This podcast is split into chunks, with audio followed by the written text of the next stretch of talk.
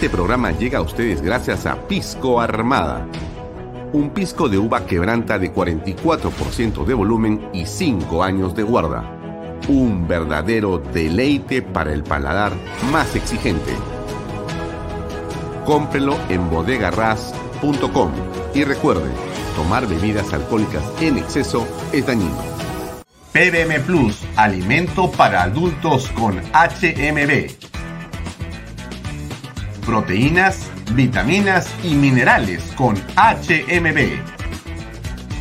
Vainilla y chocolate, que ayuda a mantener la fuerza de los músculos. Visita pbmplus.pe y síguenos en Facebook como PBM Plus y en Instagram como arroba pbmplus.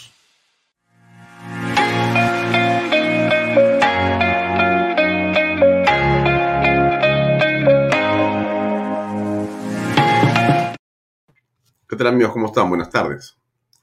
Gracias por acompañarnos. Mi nombre es Alfonso Villarrera. Como todos los días, estoy con ustedes a las seis y media. Son seis y treinta y dos de la tarde. Bueno, hoy ya es de noche, ¿no? Como es en verano, esta hora es tarde. A esta hora ya el frío comienza a subir. Uno tiene que estar súper abrigado. Pero son, como le digo, seis y treinta y dos de la tarde. Me quedo hasta las ocho con ustedes para conversar aquí en Vaya Talks como todos los días déjame compartir con ustedes algo que tiene que ver con lo que fue la programación de hoy en Canal B desde las 2 de la tarde. En principio tuvimos este conversatorio tan interesante que en el Congreso se produjo eh, hace un par de días.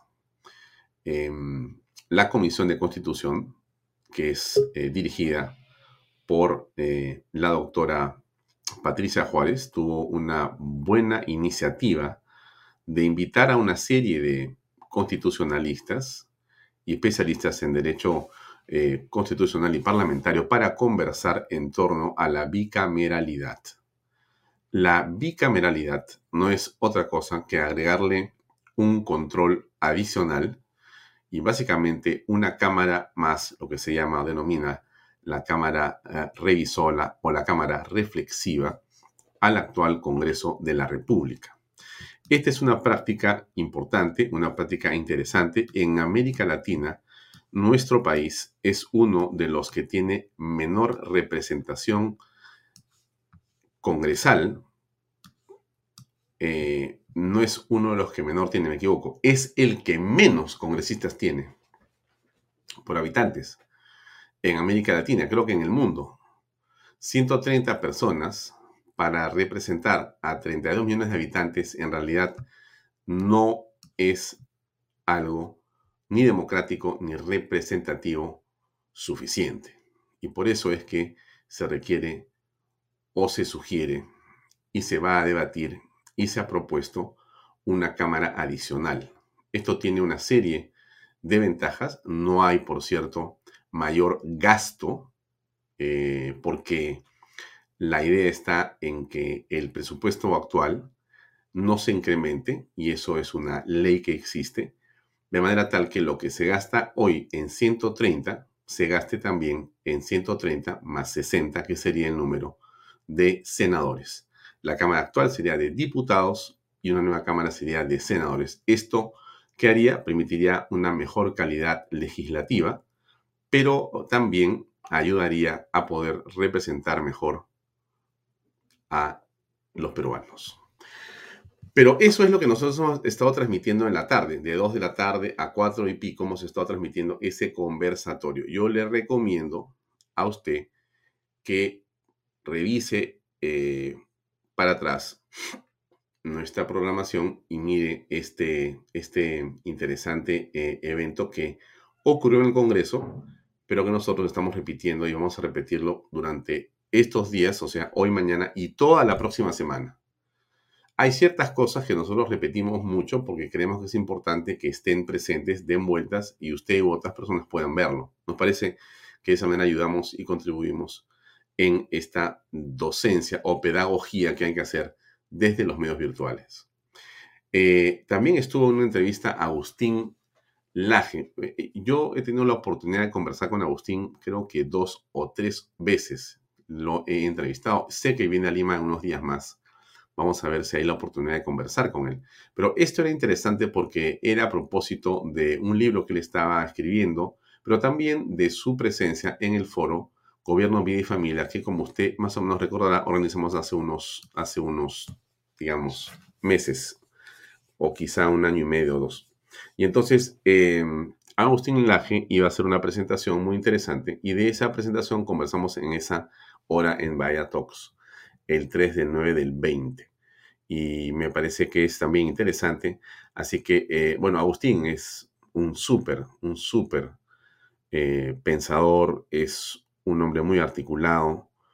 Eh, a mí me cae muy bien, pero sobre todo sus ideas me parecen realmente muy atractivas. Así que este, tuve la suerte de conversar con él y yo también le puedo sugerir, si usted quiere comprender un poco mejor los fenómenos en los que estamos inmersos en el mundo, en América Latina y en el Perú, le recomiendo escuchar a Agustín Aje para que tenga y se forme usted mismo una opinión. Bueno, han escuchado después a eh, Diana Seminario. Hoy estamos con un invitado muy eh, interesante. Es alguien que está por primera vez en nuestro programa. No será, por cierto, la última. Esperamos tenerlo presente siempre a Rafael Belaunde Llosa. Vamos a conversar em, de economía.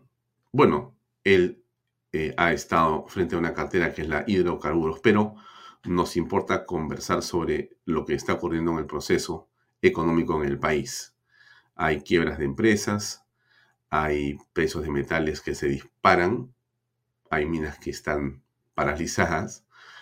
Lo digo así porque es tan contradictorio lo que pasa en nuestro país. Increíble, cuando más suben los precios de los metales, más somos capaces de detener la fuente de ingreso que esos metales generan. Pero es increíble realmente. Pero bueno, y el gobierno, por cierto, se pone de perfil de una manera irresponsable. Pero bueno, de eso queremos conversar con em, Rafael Belaunde Llosa y, por cierto, cuál es su perspectiva política de lo que pasa en el país. ¿no?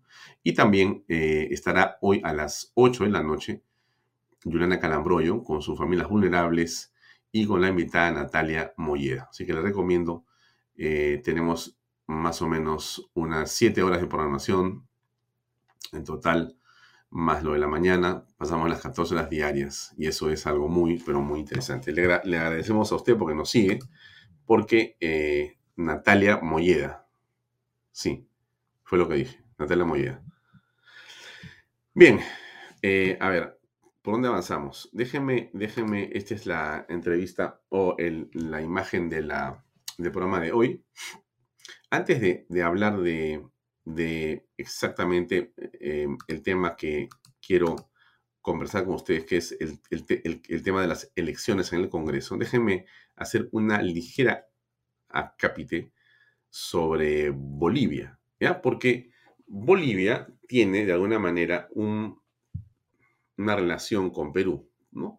Como usted recordará, eh, el presidente boliviano estuvo aquí presente durante la segunda vuelta y fue un actor político que generó atención y que estuvo pegado, vinculado y en una estrecha colaboración con el Partido Perú Libre. De hecho, uno percibe que existe ahí una eh, confluencia de ideas muy importantes, ¿no? Quizá de Perú Libre en el MAS, eh, el partido de Evo Morales, o el MAS con Perú Libre. Y entre ellos con el presidente Pedro Castillo. Ahora, Evo Morales está buscando su cuarto mandato. Em, sigue favorito en las encuestas en Bolivia. Creo que la elección es en octubre de este año, un momento importante también para ellos. Y entonces, em, ¿por, qué, ¿por qué le decía esto? A propósito de un video que quiero comentarle y ponerle para que usted entienda o recuerde que estamos en medio de una vorágine, vorágine del poder, en una, en una ola Em, socialista o ultraizquierdista. Y que eso es importante verlo en función de lo que nosotros vamos a votar también en el país. Usted sabe perfectamente que tenemos elecciones aquí en el mes de octubre y que esa elección que todos vamos a hacer define de muchas maneras lo que va a ocurrir en nuestra patria. O votamos para plebiscitariamente decirle no a Pedro Castillo o aceptamos que esta forma de desgobierno eh, va a continuar. Entonces le pongo lo de Bolivia como un ejemplo. Acá hay una reflexión de un político y se la dejo por un par de minutos para que usted saque sus conclusiones. Un reportaje realizado por la CNN el año 2018 demostró que a partir de Venezuela y únicamente teniendo como punto de origen a las Fuerzas Armadas Revolucionarias de Colombia, salían 240 toneladas métricas de cocaína a un valor de mercado final de 39.2 billones de dólares. Eso es más que suficiente para financiar todos los movimientos políticos que le hacen frente a los partidos tradicionales y democráticos de nuestra América. Cuando nosotros pensamos en eso y pensamos, por ejemplo, de que a partir de Bolivia, hace más de ocho años no se genera ninguna información oficial sobre la capacidad de producción de cocaína y que la última vez que se reportó esa capacidad era de 160 toneladas métricas y que de acuerdo a fuentes creíbles se ha triplicado o quintuplicado esa producción en Bolivia, tenemos que entender por qué Evo Morales es una pieza tan esencial para este esquema a nivel global y despierta el interés de Beijing, Teherán o Moscú. Esto es a lo que nos enfrentamos, de esto defendemos a la democracia. Cuando yo me acercaba al podio, algunos colegas se alarmaron cuando yo venía con un dossier, les garantizo que no es lo que yo pretendo leerles.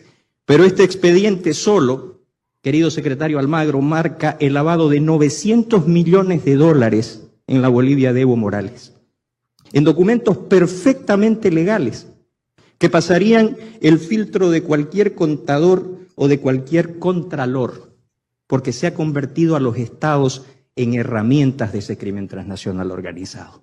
Es menester, como hemos dialogado aquí con el profesor Lastrúbal Aguiar, con el profesor Martín Tortabú, que se aplique la Convención de Palermo, que se investiguen estas circunstancias y que las democracias reconozcan que se están enfrentando a modelos que, como dijo Douglas, como dijo Eduardo Gamarra, como lo reforzara Castro Cando, no juegan con las reglas de nuestra democracia.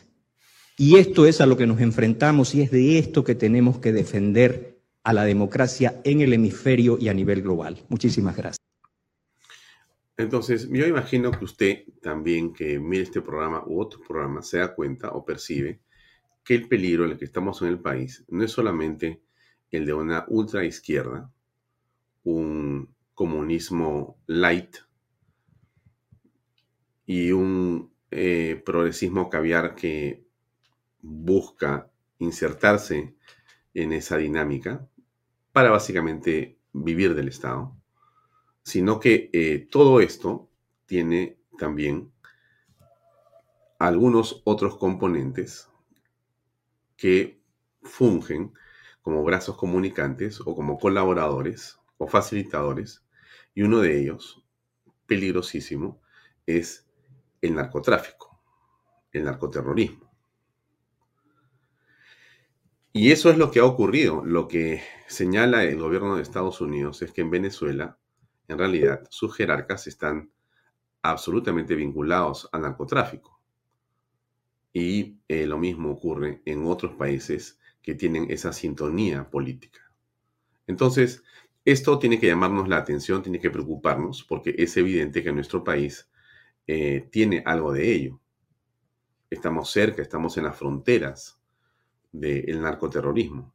De hecho, el BRAEM es un espacio por momentos que parece fuera de control donde todos sabemos que existe en realidad eh, espacios casi o cuasi liberados.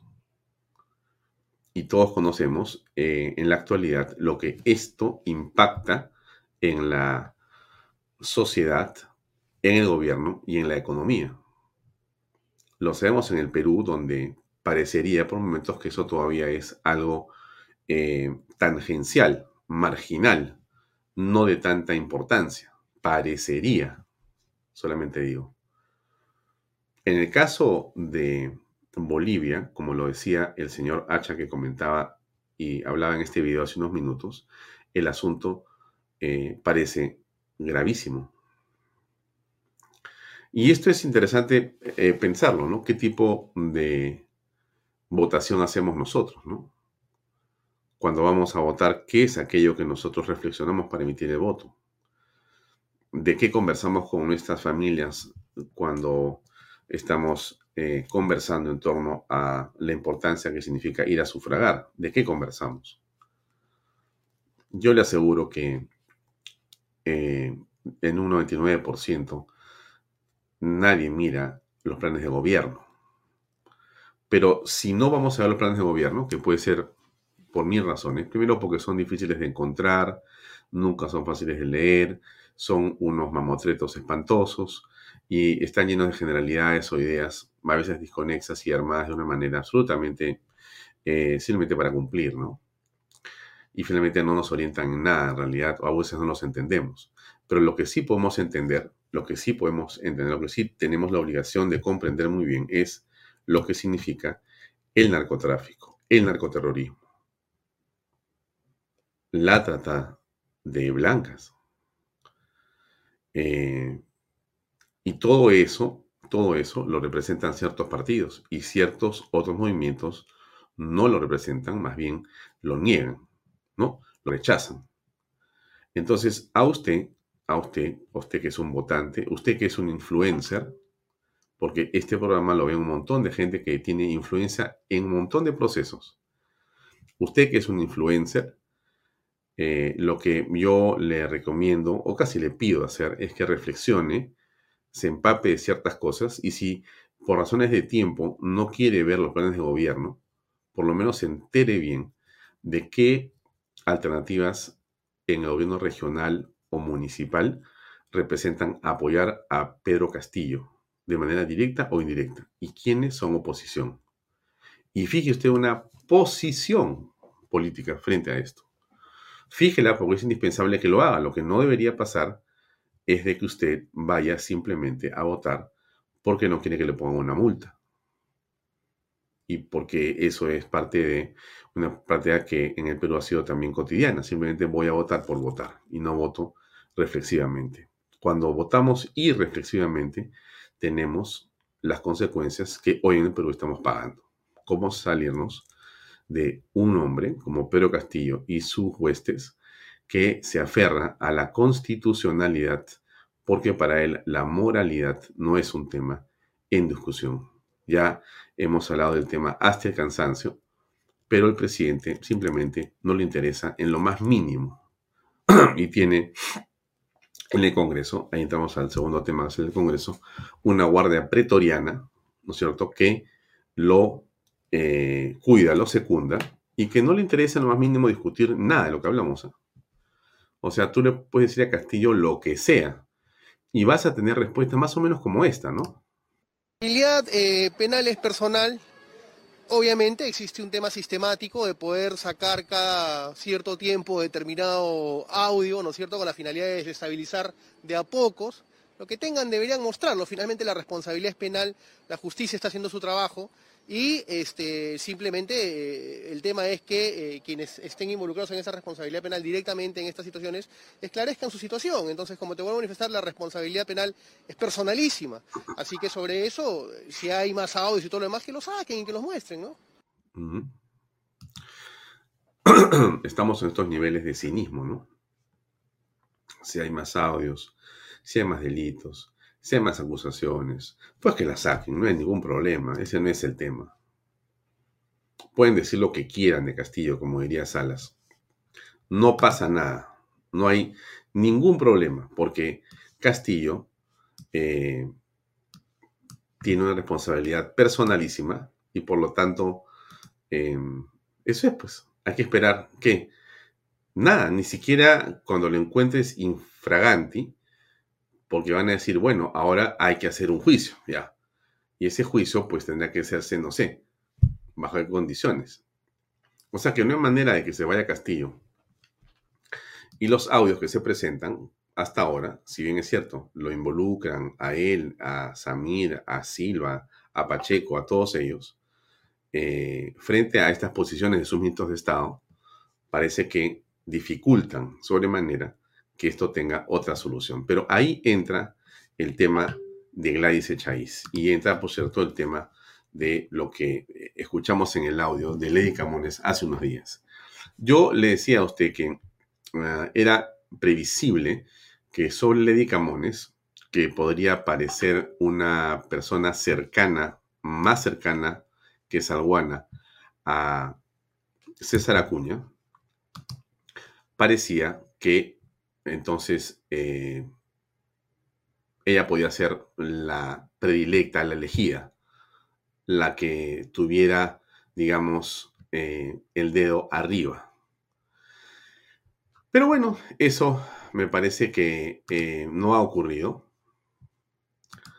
y ha aparecido la figura de la doctora Gladys Echaíz.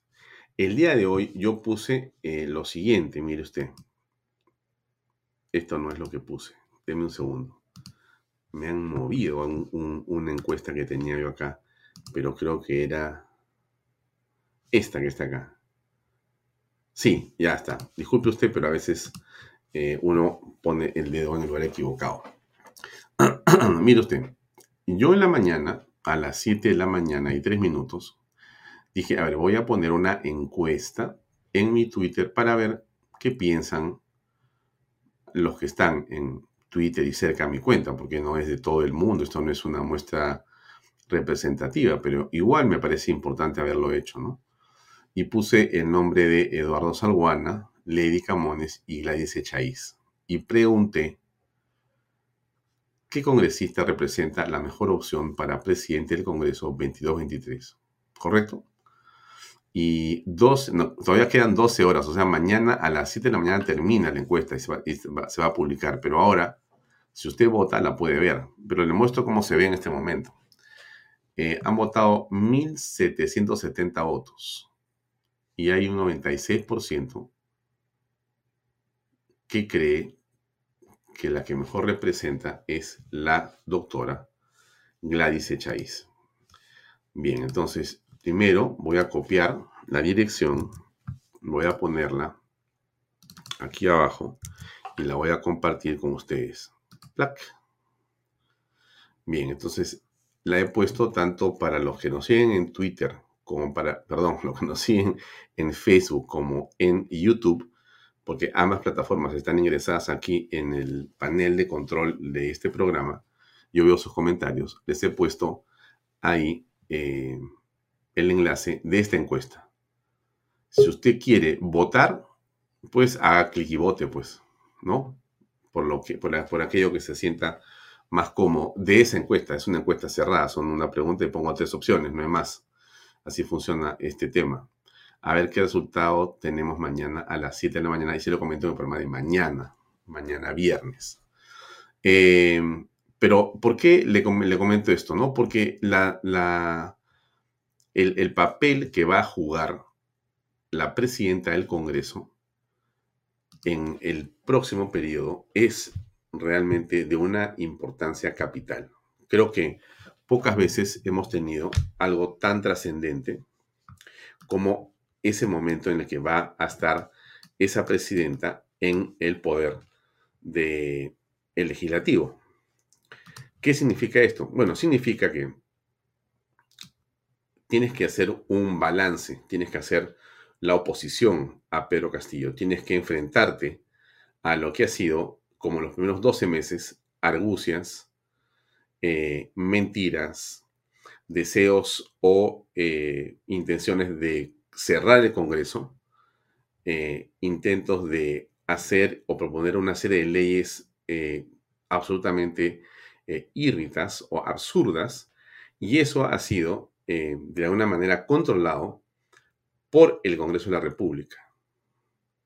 Y ahí ha estado presente Mari Carmen Alba, Patricia Juárez, Gladys Echaíz, Alejandro Cabero, Adriana Tudela, Rosángela Barbarán, el almirante Cueto, el almirante Montoya, Alejandro Muñante, y me olvido de algunos otros congresistas que nos merecen el mayor de los respetos y tributos por su esfuerzo y por su eh, vitalidad y fortaleza para enfrentarse a las huestes de Perú Libre y de la presión de los caviares en los medios de comunicación.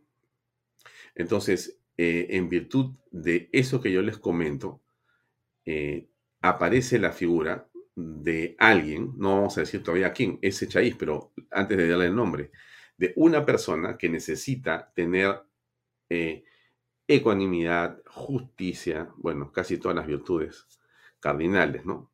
Bueno, prudencia, templanza, fortaleza, este, pero todo ello es indispensable tenerlo porque tiene que estar en un cargo que va a ser, si solo es presidente del Congreso, fundamental, esencial. Si repite exactamente 12 meses más como los de la actual mesa directiva, va a ser 12 meses de pugnas, de luchas, de enfrentamiento con el poder ejecutivo y con otras fuerzas. Y se necesita una mujer, no diríamos una mujer, una persona aplomada, un líder que tenga la capacidad para poder manejar el Congreso de una manera tranquila y que sobre todo, sobre sí mismo, no pesen sospechas de ninguna especie. Es decir, no tengamos eh, sospechas que representa algún grupo, alguna ideología foránea que tiene un plan o una agenda bajo la mesa o que tiene algún viso de corrupción. Y la señora Echaíz aparece entonces sí como una, eh, digamos, candidata realmente eh, importante. Ha aparecido últimamente. Ustedes saben que estaba Salguana, ¿no? Este, un hombre que está caracterizado por eh, no votar, ¿no? O por Mister Abstención, creo que le decía Diana Seminario sí, pues vota en abstención o no vota, ¿no? Em, y bueno, y, Lady Camones, eh, que bueno, con lo que dijo en las últimas horas o días, eh, se pone sobre ella una, digamos, eh, posibilidad de cuestionamiento. Más allá de ello, la juventud de esta dama, esta, de esta mujer, podría también poner en tela de juicio su capacidad para poder manejar una institución en una coyuntura como la que estamos en la actualidad en el país. Y entonces tú miras y dices, bueno, aquí aparece otra mujer que tiene una enorme valentía y interés, que es la doctora Gladys Echaíz, ex fiscal de la Nación y ahora congresista de la República. Entonces, em, el consenso, ¿no? El consenso, que es el tema central que siempre y del que siempre hablamos. Eh, entonces, hay fuerzas eh, de diversos lugares que se están acomodando y que podrían estar consensuando en torno a ella.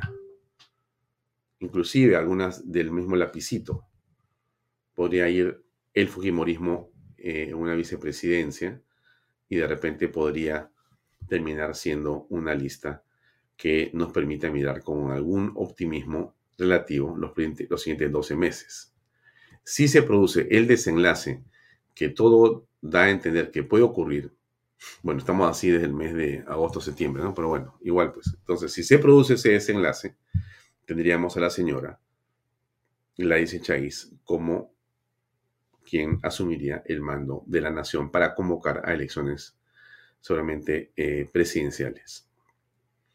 En fin, eso es algo que me parece central. Hoy día ella habló, dijo algo, lo ha comentado eh, hace un momento eh, Diana, pero vamos a ponerlo nuevamente aquí ¿Qué fue lo que dijo la doctora Echaíz? Escuchemos, por favor. Los que están pensando en mí para ese cargo, eso yo, ¿qué les puedo decir? Eh, las propuestas dependen del partido y sencillamente agradecer y reconocer a las personas que ven en mí este, capacidades como para dirigir una mesa directiva. ¿Aceptaría usted? Lo demás, a ver, Dios decide al final. Pero sí lo aceptaría.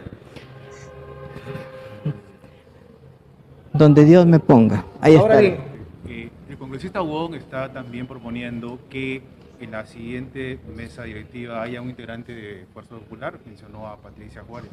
¿Qué opinión le merece a usted? Bueno, a mí me parecería que está muy bien porque Patricia Juárez es una buena congresista, pero eso depende de ellos, de su partido. Y estamos en lo mismo. Eso depende de las bancadas, de la decisión que tomen ellos como grupo. Esto ya no es individual, no corresponde, no está en manos de, las personas, de los integrantes del grupo. De acuerdo a cómo está organizado este, el trabajo eh, al interior del Congreso, estos temas todos dependen de eh, las bancadas y detrás de la bancada de los partidos políticos. Un congresista individualmente no se puede postular tiene que ser miembro de una bancada y esa bancada todavía decidir al interior y finalmente la, la opción es corregida por el partido político. O de pronto primero decide el partido, lo asume la bancada y eso se presenta. Así es más o menos como está definida de, acuerdo con el reglamento. Por tanto, Patricia Juárez aun cuando quisiera no podría si es que su bancada o su partido no la, no la permite o no la propone. Es totalmente cierto, ¿no? Acá los partidos tienen un peso eh, específico, importante, y no se trata de la voluntad de ellos, sino se trata del consenso que dentro del partido se tenga para poder proponer a esas candidaturas. Pero en todo caso, la respuesta sigue estando ahí. ¿Quién va a ser, o la pregunta, ¿quién va a ser ¿Y quién cree usted? Bueno, hemos aumentado, no sé, creo que 30 votos en los últimos minutos. Había 1700 y pico, ahora 1811, bueno, no sé, pero está. Gracias por votar, que eso le hace bien a la democracia votar. Digo, en la encuesta, ¿no? A eso me refiero. Así que, bueno, eh, claro, por cierto, están las pugnas dentro del partido de César Acuña están las otras, digamos, agrupaciones.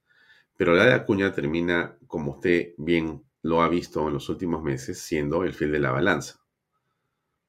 Más allá de Acción Popular, inclusive. Entonces, em, César Acuña tiene la posibilidad, la oportunidad que la política le está dando ahora para poder reivindicarse. Eh, es casi imposible lo que digo yo, pero eso es lo que es y eso es lo que hay. Entonces, más allá de lo que uno quisiera, idílicamente o idealmente, la realidad es en la que estamos. El consenso está sobre la señora Echaíz.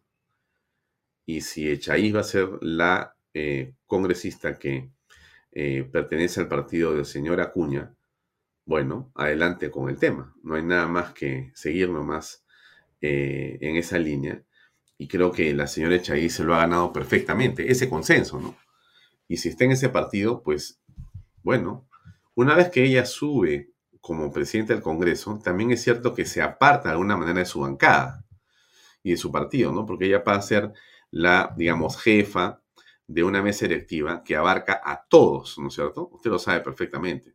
No es que el partido de, de APP va a ser el que va a manejar el Congreso. Hay, por supuesto, ciertas ventajas. Por supuesto, bueno, por algo el partido es el que la va a proponer. Pero en fin, eso es lo que en principio quería, quería comentarle. Un detalle más y comenzamos con la conversación con eh, Rafael Belaúnde Llosa. Déjeme poner un video más que tengo aquí y que tiene que ver con esto. Hay mucha desinformación mucha desinformación y la idea está en que eso no, no ocurra. Eh, le voy a poner, acá está. Discúlpame, pero voy a tener que corregirte, porque si algo realmente me molesta es cuando alguien emite una opinión o un comentario que es falso. El Congreso no ha cambiado 51 artículos. ¿De dónde ha sacado tremenda falsedad. El Congreso ha puesto como proyecto la bicameralidad. Entonces, se ha dado cuenta de que si se aprueba la bicameralidad, se tienen que cambiar 51 artículos, porque en esos artículos se refieren a los parlamentarios, a los congresistas. Los tienen que cambiar por Cámara de Diputados o Cámara de Senadores. Así empiezan los chismes. Mm. Eh, cambiar por Cámara de Diputados o Cámara de Senadores. Así empiezan los chismes. eh, efectivamente, yo ayer les comentaba a ustedes que, o antes de ayer les comentaba a ustedes que había un congresista que era Bermejo, si no me equivoco, que estaba diciendo, parado en la puerta del Congreso, que quieren hacer el cambio de 54 artículos de la Constitución y que por lo tanto, ¿por qué se oponen a la Asamblea Constituyente si ya los están cambiando? Eh, Rocío eh, León, que está en este tweet tan amablemente o en este video que nos ha enviado de su TikTok, eh, Rocío es una, Rocío Zamora León, perdón, Rocío Zamora León que está presente permanentemente en las redes sociales, ella es una influencer. Nos envía esto que se refiere también a lo que habíamos insistido nosotros desde otro punto de vista, pero ¿qué es lo mismo? ¿En qué sentido? ¿Y por qué eso lo recuerdo? Porque de hecho la bicameralidad necesita cambiar los articulados que están relacionados. Eso es de lo que se trata. No se trata de cambiar 54 artículos, sino de adecuar 54 artículos. Una cosa muy distinta. Hay que concordar, se llama concordar. Si usted se refiere a eh, congresistas y lo habla así en 54 artículos, y ahora ya no hay congresistas, sino diputados y senadores, eso hay que cambiarlo en los artículos. Las palabras, o sea, concordar, adecuar.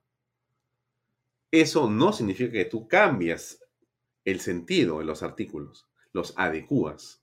Concordancia. Eso se hace todo el tiempo en el derecho, se hace todo el tiempo en los contratos, se hace todo el tiempo en diferentes materias.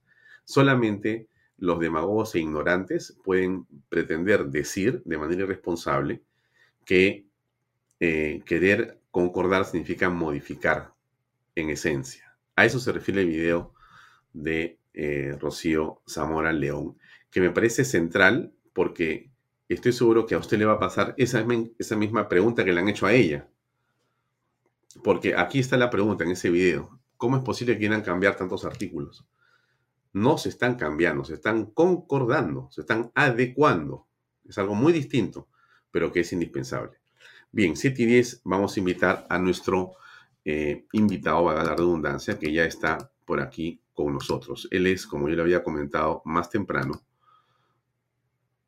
Rafael Belaunde Llosa. Rafael, ¿cómo estás? Buenas noches, bienvenidos eh, por primera vez a Vaya Top. ¿Cómo te va? Hola, hola Alfonso, gracias por, por la oportunidad de estar en tu programa. Bueno, oye, un gusto, sinceramente, que este, nos acompañes el día de hoy. Eh, estuve leyendo un poco sobre ti. No he tenido la oportunidad de conocerte personalmente. Quizás te saludaba en algún momento, pero no he tenido la oportunidad de que nos encontremos a conversar. Ya habrá seguramente oportunidad. Pero yo, en todo caso, este, como por, los, por sus tweets los conoceréis, yo sí veo tus tweets un poco y veo entonces lo que opinas.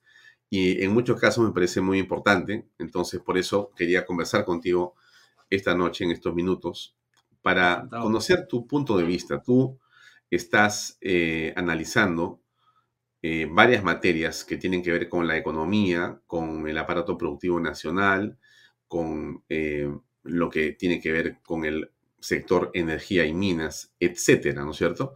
Y entonces, en, y bueno, y con las pymes y las micro y pequeñas empresas y con la fuerza laboral en general. Y entonces, en esa virtud quería comenzar por preguntarte cómo aprecias y qué opinas de la situación económica en el país en este momento.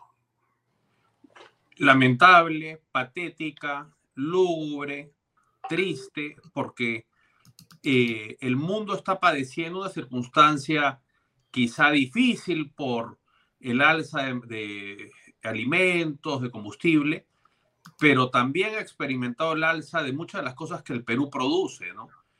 Y eso más que debería compensar eh, el alza de, alimentos, es decir, lo que exportamos más que compensa lo que importamos, ¿no? Y el Perú ha tenido la mala suerte que este gran momento, este momento excepcional en la cotización de las materias primas, haya coincidido con un gobierno que, eh, bueno, que lamentablemente pues no, no sabe eh, dónde está parado, no quiere gobernar, no puede gobernar, no sabe gobernar, ¿no? Entonces, eh, digamos, lo, tenemos todo para crecer al 9%, al 8%, recibir y eh, tener una eh, niveles de inversión pues que hagan que la inversión privada crezca al 19, al 20, al 21%, como ha ocurrido. Acordémonos que en el segundo mandato del presidente García, en plena crisis internacional, en un contexto no tan favorable con el actual, el Perú creció muchísimo, 9% uno de los años la pobreza se redujo a la mitad. Es decir, el Perú ha sido un país bendecido, tiene todo para ser un país próspero, para tener ciudadanos eh, que puedan progresar, que vivan acorde a, digamos, a las posibilidades y a las facilidades del, del siglo XXI. Y es una vergüenza que el Perú y sus ciudadanos vivan en las condiciones en las que viven, ¿no? Es, es una deuda, digamos, de la República, realmente, ¿no? Eh, y cuando se presenta una oportunidad para realmente dar un paso importante hacia el progreso, nos toca esta desgracia de un gobierno inepto, un gobierno improvisado y un gobierno a todas luces corrupto, ¿no? Entonces, e, es, digamos, cualquiera que tenga hijos, cualquiera que eh, se preocupe por el futuro, no podría estar más que indignado con lo que está ocurriendo, ¿no? Y el Twitter al que hacía referencia es una manera de canalizar mi preocupación y mi, indignación por lo que está ocurriendo, ¿no? Mm. Eh, nosotros hemos puesto una nota en Canal B, que es esta. Se refiere a que luego de 18 años, la confianza del consumidor en Lima cae al punto más bajo ¿no? Esto tiene que ver con un análisis, un índice de confianza del consumidor que ha sido elaborado por Ipsos y Apoyo Consultoría y que llega a 32 puntos, eh, la cifra más baja desde el 2004, ¿no? La, la desconfianza, que no había caído así ni siquiera en la pandemia ni en la crisis de 2008, que la cosa se puso turbulenta por unos meses. ¿no? Y esto eh, tiene que ver con que la gente encuentra básicamente un elevado incremento en el costo de vida. Eh, los empleos se vuelven más difíciles de encontrar o son más precarios y más bien eh, uno desconfía de las acciones del gobierno para poder resolver o paliar estos problemas. Entonces, todo esto muestra un futuro que puede ser desfavorable para muchas personas. Y entonces eso hace pensar eh, que inclusive las cosas podrían ponerse peor, peor de lo que ya, de lo que ya están. Bueno, ¿cómo crees tú que esto se puede combatir? ¿Cómo se puede combatir o cómo a lo que se puede convertir? Bueno, a ver, primero en qué, en qué nos podemos convertir y después cómo podríamos evitarlo. No, yo creo que la situación se va a poner mucho peor antes que empiece a mejorar, ¿no? Eh, yo creo que no hay forma de que la situación mejore en tanto esté esta manga pues de ineptos, de incompetentes, de improvisados, de gente que tiene un proyecto político como única prioridad, que crezca la anemia, que aumente la desnutrición crónica infantil, que aumente la mortandad infantil. Eso no está en las prioridades de las personas que están eh, eh, tomando las riendas del, poder, del gobierno ahora. Ellos tienen un proyecto político y su única prioridad es perenizar ese proyecto. y el costo en pobreza, en decrecimiento, en eh, pérdida de oportunidades, les es eh, irrelevante. Y eso no es algo que yo sostengo, digamos, especulativamente. Hay audios del congresista Bermejo, del señor Cerrón, de cómo la izquierda tiene que aprender a quedarse en el poder. Ellos están en el esfuerzo de instalar las condiciones para quedarse en el poder y el costo económico y social que eso pueda conllevar no les interesa nada. Entonces, no veo yo cómo, a pesar de que nuestros minerales, a pesar de que los precios de, de la agroindustria están en óptimas condiciones, a pesar de que tenemos todos los fundamentos para crecer al 5, 6, 7% al año, a pesar de poder estar, este, estar en condiciones de captar niveles de inversión del 20%, a pesar de todo eso, el Perú, bueno, 2% crecerá este año. La inversión, eh, el pronóstico más auspicioso de crecimiento de la inversión privada es 0%. La inversión minera el año entrante se va a desplomar más de 15%. De, eso con estos precios, con precios excepcionales. Eso es, digamos, ni con una guerra, ni con una invasión de un ejército eh, foráneo, eh, la economía arrojaría unos indicadores así de pesimistas, ¿no? Entonces, yo creo que eh, hay una responsabilidad ineludible, que es o hacer que este gobierno entre en razón, lo que me parece iluso,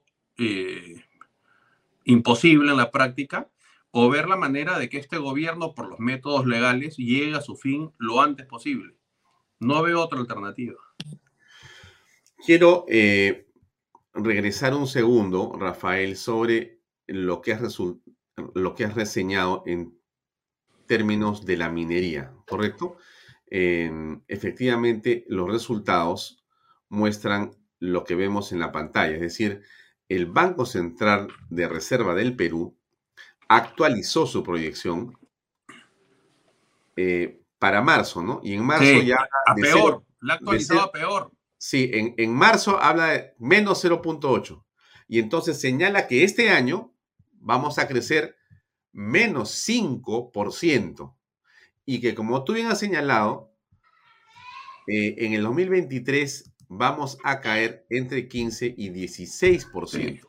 O sea el escenario cada vez es más oscuro, ¿no? El, reporte último al BCR es peor que el anterior y el anterior es peor que el anterior. Ya, pero Castillo te va a decir, eh, señor Belaunde, eh, ¿usted no sabe que estamos en guerra? Claro. Que eso es este, el efecto de Ucrania-Rusia. ¿Es verdad eso?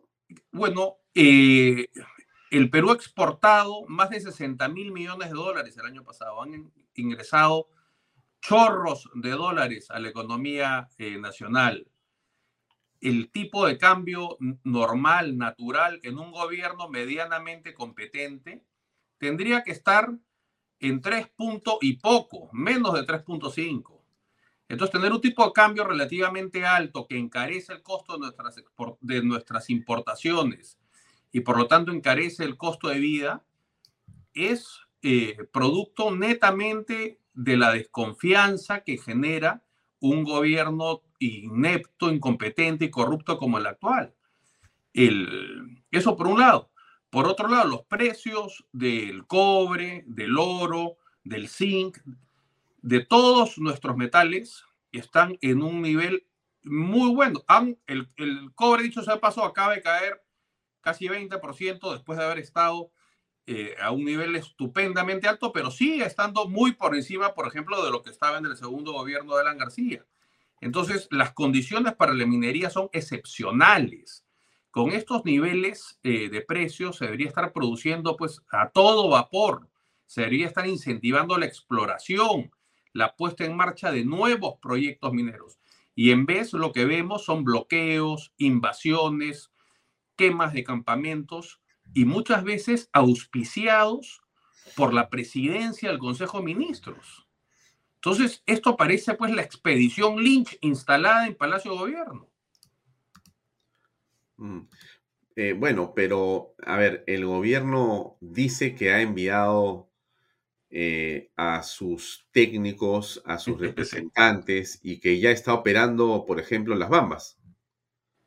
Bueno, están en una tregua, ¿no? El, este es un gobierno eh, que acepta eh, que el, delito, la comisión continua de un delito es una cosa natural.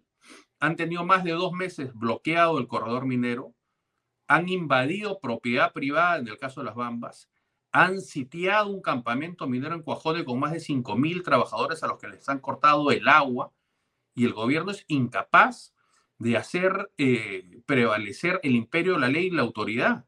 Uno gobierna, entiendo, para que se pase el presidente con estos, esta especie de circo itinerante que son los consejos de ministros descentralizados, pero también gobierna para tomar decisiones. No todas las decisiones que un gobernante va a tener que tomar van a ser decisiones populares o fáciles o placenteras.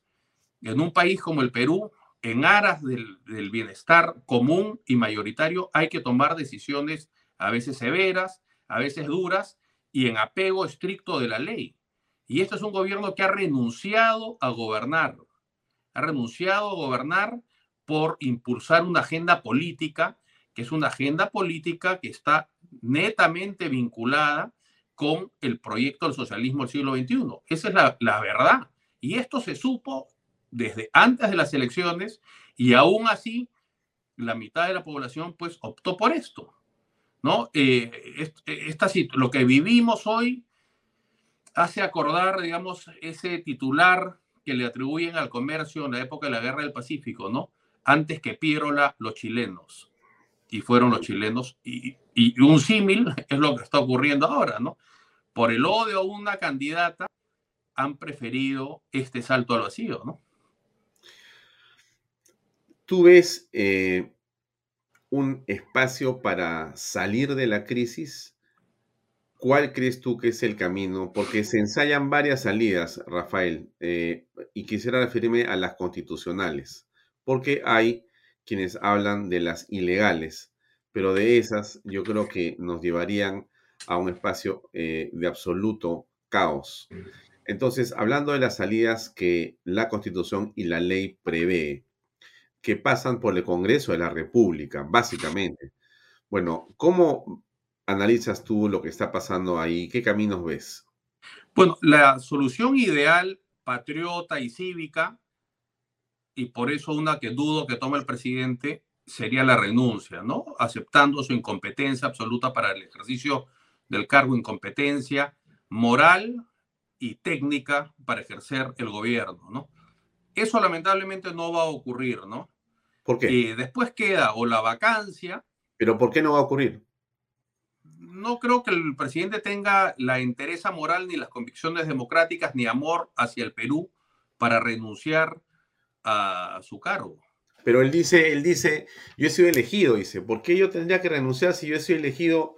¿Por qué? ¿Por ah. qué? Si no me han probado nada digamos, el aspecto penal, efectivamente, yo soy un convencido de que todos tienen derecho a la presunción de inocencia y nadie es culpable hasta que un juez determine lo contrario.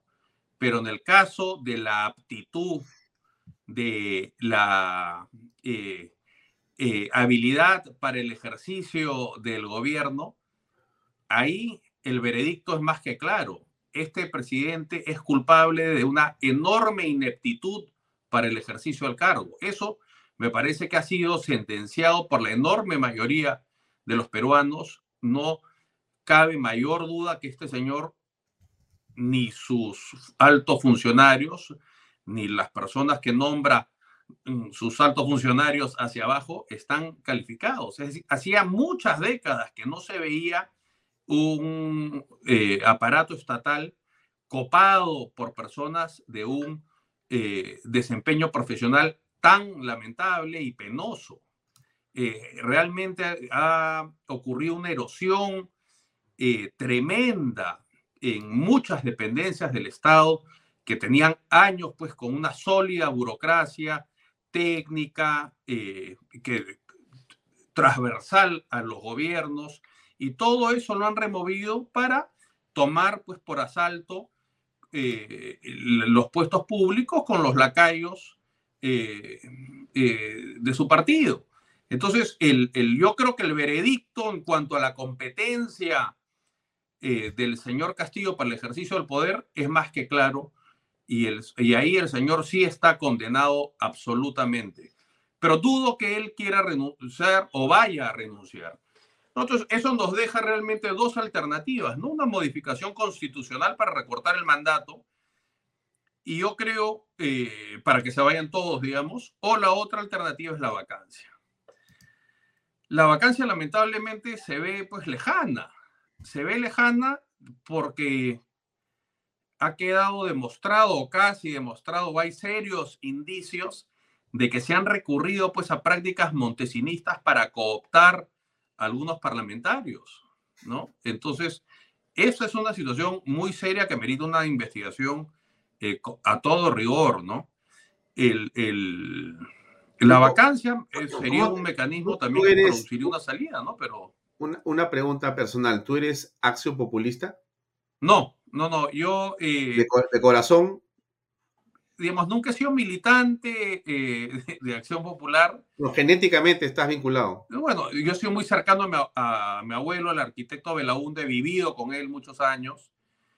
Eh, no siento, digamos, que la política se pueda ver pues, como un, o la vida partidaria se puede ver como un emprendimiento familiar, ¿no? No es un negocio que el abuelo pasa al hijo, el hijo al nieto, ¿no? Eh, yo creo que cada uno en política y en la vida en general tiene que hacerse su propio espacio y, bailar con su propio pañuelo, ¿no? Entonces, nunca he querido eh, hacer vida dentro de Acción Popular.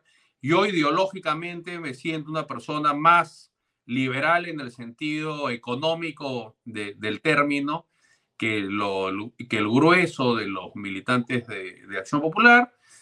yo soy una persona que viene del sector privado, tengo mis negocios, en fin. Eh, no es, he estado muy desvinculado de la cosa pública por muchos años, ¿no? Y, es relativamente reciente mi, mi participación, mi, eh, digamos, ha sido la, esta enorme amenaza, esta nube gris que ha puesto el futuro de todos los peruanos tan oscuro, tan gris y tan triste, la que me ha, digamos, motivado a, a tener una participación un poco más más activa, ¿no? Yo soy una persona, yo, tengo mis negocios, tengo mis empresas, yo no dependo, soy empleado de nadie, yo no tengo que rendirle cuentas a nadie, yo tengo, digamos, la autonomía económica y la independencia suficiente para poder hablar y opinar y dar las batallas a fondo y las peleas que sean necesarias para lo que yo considero eh, que es justo en un momento dramático para la historia y la democracia del Perú. Dentro de las bancadas que hay en el Congreso, ¿cuál te parece a ti que está desempeñando un papel que se acomoda o se acerca más a tu pensamiento o que te parece que lo hace mejor? A ver, yo creo que más que bancadas, yo hablaría que hay congresistas que me parece que eh, han hecho bien. Me parece que eh, el congresista eh, Quiabra, la congresista Chaís, el congresista Cabero, la congresista Tudela, eh, gente seria, es, digamos, no es, dentro de todas las críticas que ha recibido Mari Carmen Alma, me parece que ha logrado que dentro de su gestión, la congresista Patricia Juárez me parece que ha hecho un magnífico papel en la Comisión de Constitución, es decir, eh, hay congresistas a los que puntualmente me parece que no se les puede reprochar nada, ¿no? Yo creo que la Comisión de Constitución ha tenido un papel determinante para al menos eh, aplazar, dificultar las ansias, los apetitos, los impulsos hegemónicos, dictatoriales, antidemocráticos del gobierno, ¿no? Eh, ¿Y te parecería que Echaíz podría desempeñar un buen papel como presidente de la mesa directiva? Yo creo que el, el, principio central es mantener a Perú libre lo más alejado de la mesa directiva como sea posible. Porque Perú libre tiene una agenda que no es democrática, tiene una agenda eh, violatoria al juramento que sus parlamentarios y el presidente dieron al momento de asumir el mando, que es hacer cumplir y hacer cumplir la constitución y las leyes. Bueno, pues ellos no quieren cumplir la constitución, ellos quieren tirar al tacho de la basura la constitución. Tienen una agenda propia, inconstitucional. Entonces, no se puede tener al enemigo metido en la mesa directiva. Sea, y ahí me parece que Gladys Echaíz o el congresista Quiabra o el congresista William Zapata o alguien que tenga eh, eh, comprobadas convicciones democráticas y que no eh, sea susceptible de ser cooptado por una prebenda política, cualquier congresista que reúne esas características me parece que, lo, que sería un paso fundamental, ¿no?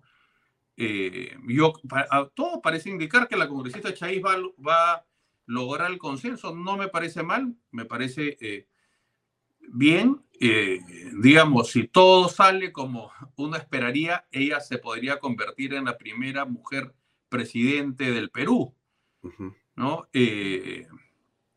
Eh, pero en fin,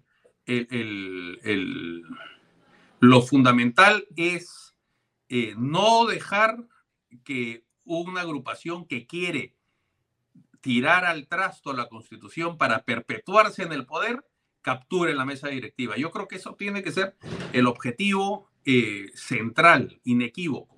Mm.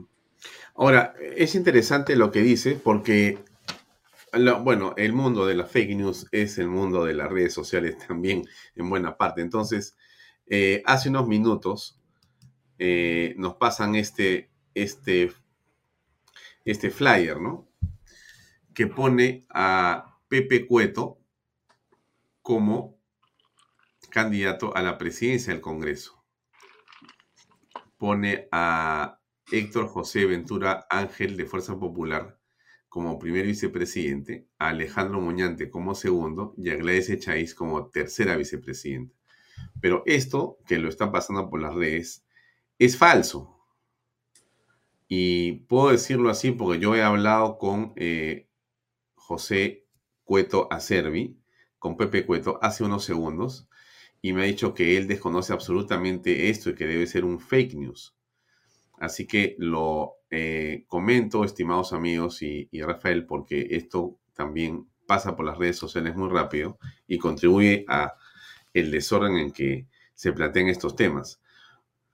La presidenta del Congreso, la nueva presidenta de la mesa directiva, podría terminar siendo la presidenta del Perú. Eso parece ser que corresponde, bueno, eso no parece ser, eso es lo que la ley manda si es que no hay presidenta ni vicepresidenta. Pero la pregunta va por otro lado, va, ¿cómo hemos llegado a este estado? O sea, el estado de caos, eh, te puedo poner una noticia más, eh, hay 600.000 pymes formales que dejaron de operar desde el inicio de la pandemia. Esto lo comenta el IPE, el Instituto Pro Economía, hace unos minutos o unas horas que eh, emitió un informe al respecto. Pero, o sea, el caos en la economía, al que tú bien te has referido de diversos ángulos, es, es evidente. Yo quisiera abordar dos temas. La pregunta es, ¿cómo hemos llegado a esto? O sea, ¿quiénes son los responsables en tu análisis, Rafael, de estar en este caos en que tenemos hoy al país? ¿Cómo así? pasó esto? ¿Cómo así pasamos del Perú, que era una estrella en el mundo por su crecimiento económico? Tú estás vinculado al sector de energía y minas y conoces perfectamente que teníamos una atracción para la minería de una manera notable en el mundo, ¿no es cierto? Y todo esto eh, de repente se ve ensombrecido en los últimos años. Malas elecciones, malas decisiones y una polarización impresionante. Y finalmente, este gobierno, que es el gobierno del desgobierno. Bueno, pero la pregunta es, ¿por qué crees que nos ha ocurrido esto? Más allá del problema, ¿por qué crees y dónde están, digamos, las razones que nos han traído a este, a este caos? Bueno, el crecimiento se ha ido relantizando desde hace muchos años, ¿no? Eh, uno ve, por ejemplo, la recaudación se ha multiplicado por cuatro, pero el aparato burocrático se ha multiplicado por diez. Entonces, la burocracia estatal, la tendencia a llenar de normas, de regulaciones, de nuevos procedimientos, es como una hierba mala, ¿no? Si el gobierno de turno, si el presidente no está pendiente de evitar que prolifere, es como la hierba mala o como un cáncer que va propagándose por, por el Estado y lo hace cada vez más lento, cada vez más adiposo, cada vez, eh, cada vez menos predecible y eso progresivamente va ahuyentando pues a la inversión, va, eh, ahuyenta primero a la inversión más sensible, ¿no? A la inversión menor, a la inversión del mediano, pequeño eh, empresario. Las inversiones grandes, mineras, que tienen retornos más importantes, esas aguantan hasta el final, aguantan hasta que llega ya un gobierno como este, que abiertamente organiza sonadas contra ellas. Y ahora, ¿qué es lo que estamos viendo ahora? ¿no? O sea, el, mensaje contra eh, la inversión en el Perú es brutal, porque al atacar la inversión minera, el gobierno ataca toda la inversión.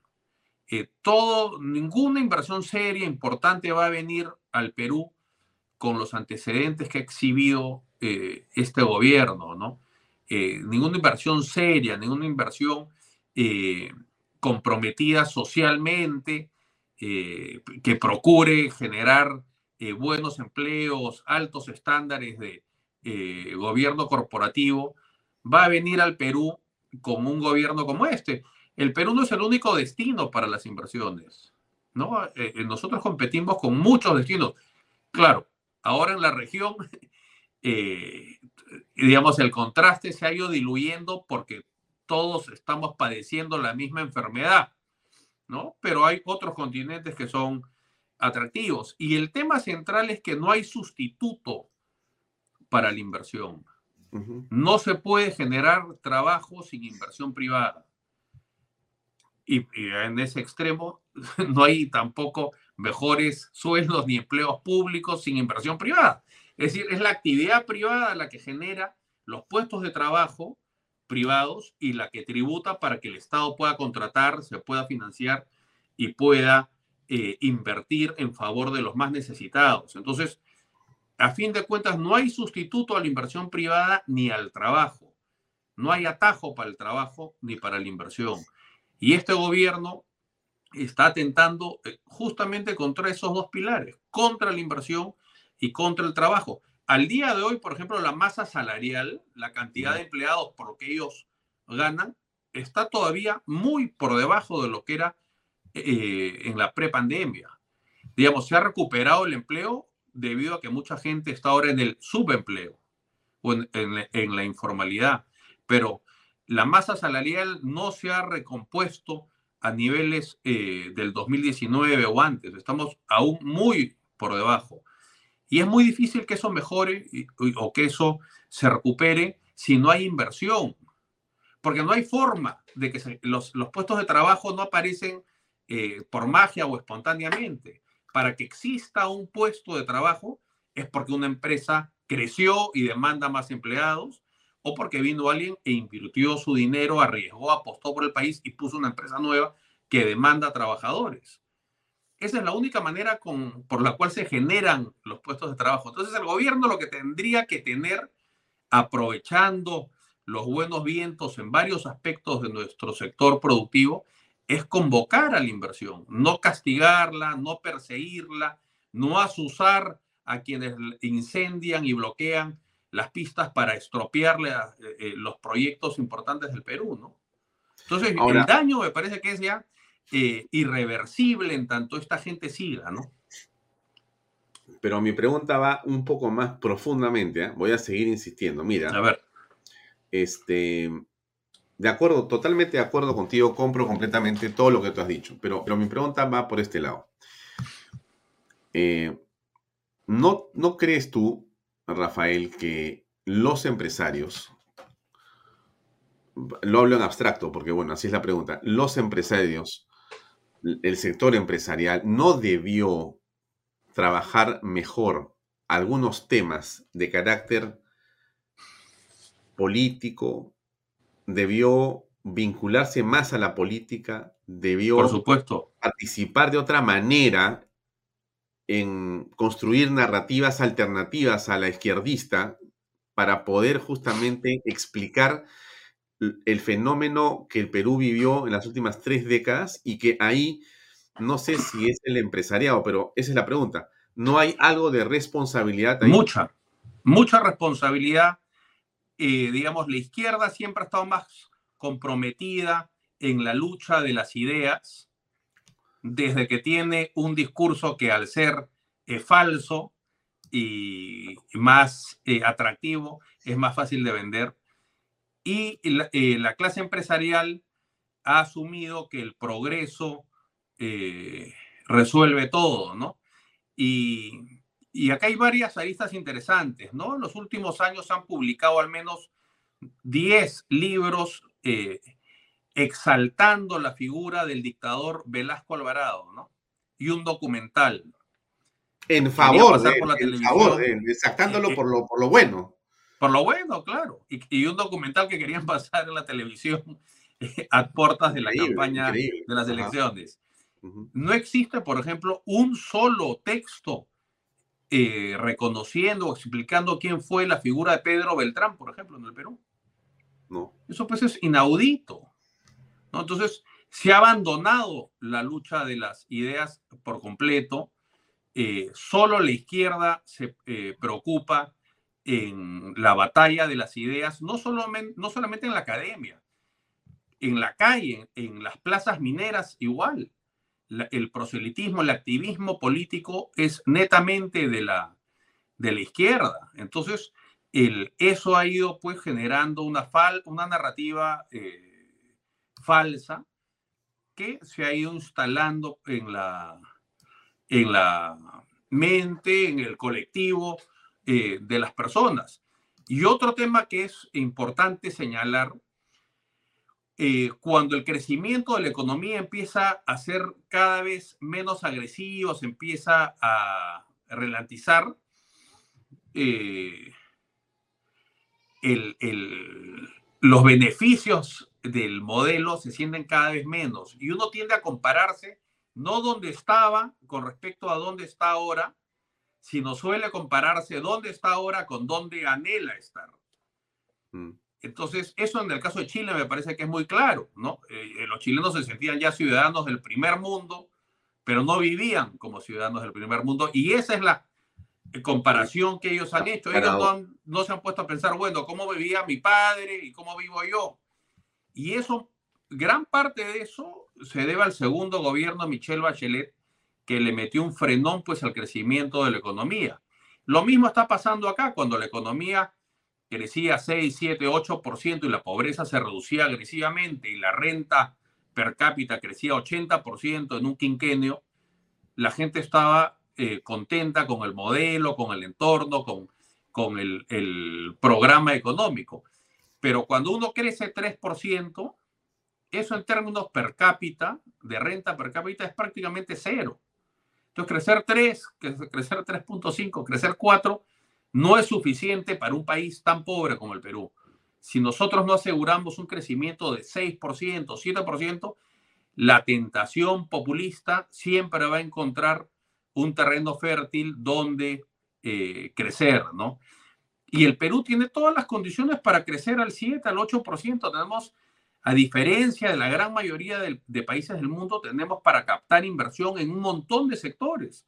Energía, minería, pesca, agroindustria, metal mecánica, en fin, eh, está todo infraestructura vial, eh, eh, infraestructura y eh, proyectos de irrigación, trasvases en la cordillera para traer agua a la costa y irrigar el desierto para que este milagro que ha sido la agroindustria siga creciendo. Uh -huh. Es decir, eh, el Perú tiene todo para ser realmente un país que crezca como los tigres del sudeste asiático. Y es simplemente el haberse dejado eh, dominar, ganar la iniciativa por una izquierda retrógrada, una izquierda dogmática, eh, anclada pues en, el, en, los años 50 y 60, que no han hecho sino contribuir a la miseria del Perú, ¿no? Este, te hago una pregunta. Estás en tu casa, veo un cuadro de tu abuelo? Sí, sí, sí, sí. Es don Fernando, ¿no es cierto? Que Sí. está ahí atrás. sí, sí. Ah, mira, qué, qué, qué bonito tener ahí a... Yo fui a- muy cercano a él, viví muchos años con él y con Violeta al- al- en la última parte de la vida de ellos, ¿no? Ya. Y, y En el departamento en San Isidro. en Conde de la Monclova. Sí, Sí. sí. Este, continúo con la, con la conversación. Y, y entonces, bueno, siendo que el empresario tiene entonces parte de responsabilidad, la pregunta es, ¿cómo evitar, Rafael, que se sigan haciendo o se sigan cometiendo los mismos errores ahora? Porque si ya, entonces, podría existir a partir de esta conversación que tú me dices, que quizá hubiera en un grupo importante de empresarios una suerte de mea culpa, ¿no? Podría existir una suerte de mea culpa porque debimos haber estado presentes de otra manera en este proceso. La pregunta es, si ya sabiendo que ese ha sido el problema, el asunto está, bueno, ¿qué cosa se va a hacer en ese sentido?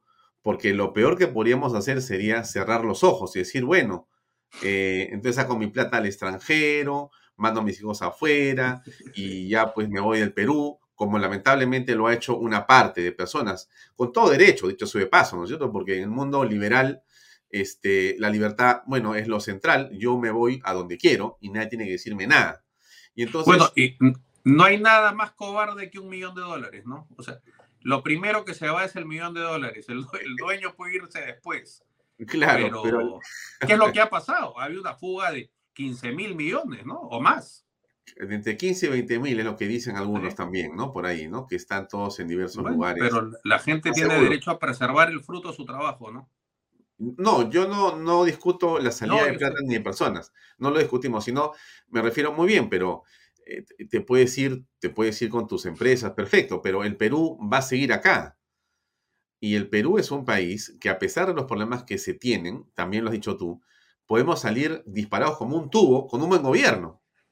Mira, con un gobierno de seis meses, el Perú se dispara en el PBI. Yo creo que eso es así, porque regresa la confianza y la gente dice, bueno, claro, por seis meses va a ser difícil que alguien quiera invertir, pero por cinco años sí. Entonces, ¿qué es lo que los empresarios deberían hacer para corregir lo malo que ha ocurrido según la lectura que hemos hecho de hace minutos? A ver, yo creo que el, el- el Perú es un país eh, con una- unos desafíos eh, geográficos y sociales eh, enormes, lo que explica que exista y va a existir un amplio margen para la acción del Estado. Hay que saber en dónde y cómo, digamos, no llenando las empresas públicas y convirtiéndolas en la cueva de, Ali- de Alibaba y los 40 ladrones. Y existe una responsabilidad del empresariado, de las clases más favorecidas, para estar eh, más involucradas en, la política. Digamos, hay iniciativas. Pero eh, ahora no puedes, ni tú no puedes como empresario ni financiar un partido porque te meten preso. Pones bueno, un sol eh, lo que pasa como ya- empresa sí, y, al- y pero adentro. deberían haber, como eh, ocurrió en Chile, la Fundación Chile. O sea, se pueden hacer cosas, ¿no? Eh, sobre todo en el campo de la academia, que está abandonado. In- incluso la izquierda ha ido copando todas las universidades de prestigio, ¿no? No te digo la católica, que ya es pues realmente la- una trin- trinchera marxista-leninista prácticamente ahora, ¿no? Pero incluso la Pacífico, universidades que eran eh, centros de pensamiento eh, desdogmatizados, están todos sucumbiendo pues a una retórica eh, de izquierda pro- eh, progresista en el mal sentido de la palabra, ¿no? Porque eh, entonces el, el- yo creo que hay un compromiso muy importante, tiene que haber un compromiso muy importante hacia el mundo de la academia, pero también en, la, en las calles, en la plaza pública, como decía eh, mi bisabuelo que se llamaba, como yo, Rafael Belaúnde de Canseco, las masas se combaten con las masas. Y uno tiene que estar en la calle impulsando las, las ideas. Si no viene y ocurre lo que está ocurriendo, ¿no? El, el... Ahora, eh, existe en el Perú en, en los últimos 30 años una nueva clase empresarial forjada en la apertura económica, en el libre mercado, en la iniciativa individual, una clase que es mucho menos rentista. Yo creo que esos empresarios sí son más conscientes de, de la situación del Perú, ¿no? Yo creo que el, donde es más notorio ese conformismo, ese dejarse estar, está en, en los empresarios más bien más rentistas o que hicieron un patrimonio a partir pues, de protecciones arancelarias del pasado, ¿no? Eh, pero sea como fuere, yo creo que lo que ha ocurrido ahora es una clarinada alerta. Yo creo que mucha gente eh, ha tomado conciencia, si no por convicción, por miedo, ¿no? Pero el hecho concreto es que eh, esto tiene que movilizar, es una clarinada de alerta que tiene que movilizarnos a todos, eh, porque el, el este es un país... ¿Esta movilización te incluye a ti? ¿Tú, Te, gusta la, te gusta la política? ¿Para entrar a la política? Yo, bueno, yo creo que se puede hacer política pues, de, muchas formas, ¿no? No, no, no, no, pero, eh, pero, a ver, no, no hablo de la teoría, hablo de la práctica. ¿Tú piensas hacer bueno, a mí me convocaron al ministerio, fui al ministerio, pero el Congreso eh, no nos dio la confianza, entonces me fui del ministerio. ¿Tú estuviste con el, con el gabinete de Cateriano? De Pedro Cateriano. Ya que dicho sea de paso, a pesar de mis discrepancias con Pedro Cateriano, hizo una de las mejores presentaciones sobre la importancia de minería que yo he escuchado. Fue muy agresivo. Pero creo que se le pasó la mano. Yo era el ministro de Energía y Minas y queríamos realmente, la, la idea detrás era que a pesar de la pandemia, la minería sí podía producir y realmente darle el soporte económico al país en un momento de paralización casi absoluta de la economía, ¿no? Y que era un momento para relanzar con mucha agresividad la inversión y la expansión de los proyectos mineros, ¿no? Pero evidentemente fue un error de cálculo en el sentido que el Congreso, pues, el Congreso me parece que tenía otra prioridad en ese momento y fue un mensaje muy pro, muy pro minero, muy pro inversión, ¿no? Y bueno, ya cuando cayó el Premier, yo no soy una persona de la política, no tenía ningún sentido eh, mi permanencia sin eh, la persona que me había convocado, ¿no? Eh, y esa ha sido mi, experiencia en el sector público. Hace muchos años, en el 2006, también me convocó Beatriz Merino y trabajé con ella un tiempo corto y, en la Defensoría del Pueblo. Y después de eso, bueno, yo me fui a vivir a Cerro de Pasco, he vivido muchos años en la sierra. Yo. Ya, ya. Entonces, eh, digamos que si un cargo ministerial es un cargo político, tú no tienes problema. Bueno. No, no, el gabinete de Pedro Todo depende del, entorno y, y, yo lo que creo es que, la digamos, un, para participar tiene que haber una sintonía al menos con el primer ministro, ¿no? Claro, algo, ¿no? Eh, eh, y, no se puede estar para eh, sobrevivir, ¿no? Para durar. Yo, yo creo que el servicio público se tiene que entender como un apostolado, es una oportunidad que pocas veces se presenta en la vida de alguien y si a uno le toca lo tiene que hacer siguiendo sus convicciones y hacerlo a full, y si eso te cuesta estar poco tiempo, bueno, mala suerte, ¿no? Ahora, yo soy una persona, como te digo, que viene del sector privado, eh, tengo una situación que, digamos, eh, me ha ido bien en mis cosas. El participar del Estado implica un montón de sacrificios también, pero claro, yo tengo hijos, este es mi país, yo creo que mis hijos se queden acá, yo creo, yo creo que eh, todos tenemos que contribuir, ¿no? el, lo, el tema es que, eh, digamos, el escenario ahora se ve pues eh, medio desolado, ¿no? Yo creo que el, lo que se tiene que construir hoy es más que un gran consenso, que es una palabra muy peligrosa también, porque consenso, por ejemplo, puede significar renunciar a buenas ideas para incorporar malas ideas, para ampliar la base. ¿no? Yo creo que eh, la gran tarea que tenemos los que queremos el bien para el Perú es forjar un liderazgo.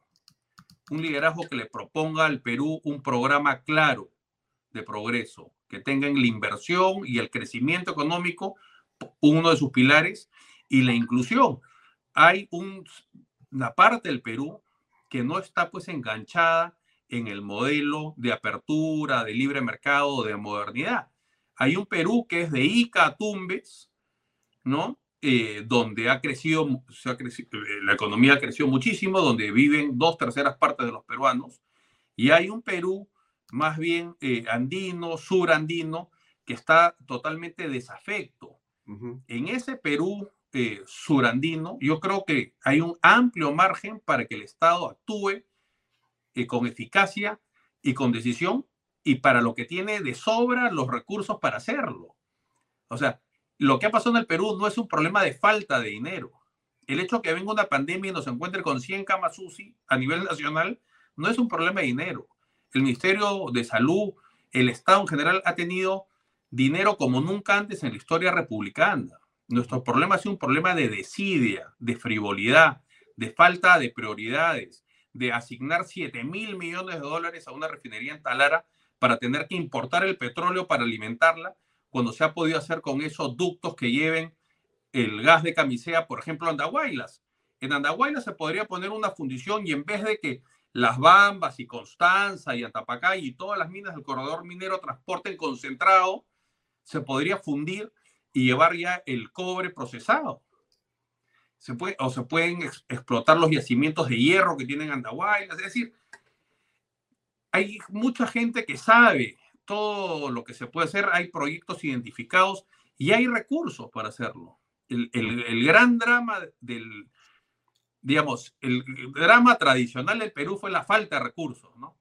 Yo diría que del 2000 en adelante el gran drama ha sido eh, no haber sabido asignar de manera eficiente los recursos, ¿no? Bien, eh, Rafael, nos hemos quedado cortos, así que este, si tienes tiempo, en los próximos días Encantado. y ampliamos la conversación hacia otros temas. Ha sido un gusto eh, poder estar contigo. Muchas gracias. Te, agradezco mucho por tu tiempo y por la conversación. Estamos en contacto para una segunda oportunidad. Muy amable. Muchas gracias. Bien, amigos, fue Rafael Veraón de Llosa que nos acompañó esta noche en Vaya Talk. Son las 7 y 58. Yo me despido de ustedes hasta mañana a las 6 y media en punto. Gracias por acompañarnos que nos vemos mañana. Permiso. Este programa llega a ustedes gracias a Pisco Armada. Un pisco de uva quebranta de 44% de volumen y 5 años de guarda. Un verdadero deleite para el paladar más exigente. Cómprelo en bodegarras.com y recuerde, tomar bebidas alcohólicas en exceso es dañino. PBM Plus, alimento para adultos con HMB. Proteínas, vitaminas y minerales con HMB. Vainilla y chocolate, que ayuda a mantener la fuerza de los músculos. Visita pbmplus.pe y síguenos en Facebook como PBM Plus y en Instagram como arroba PBM Plus.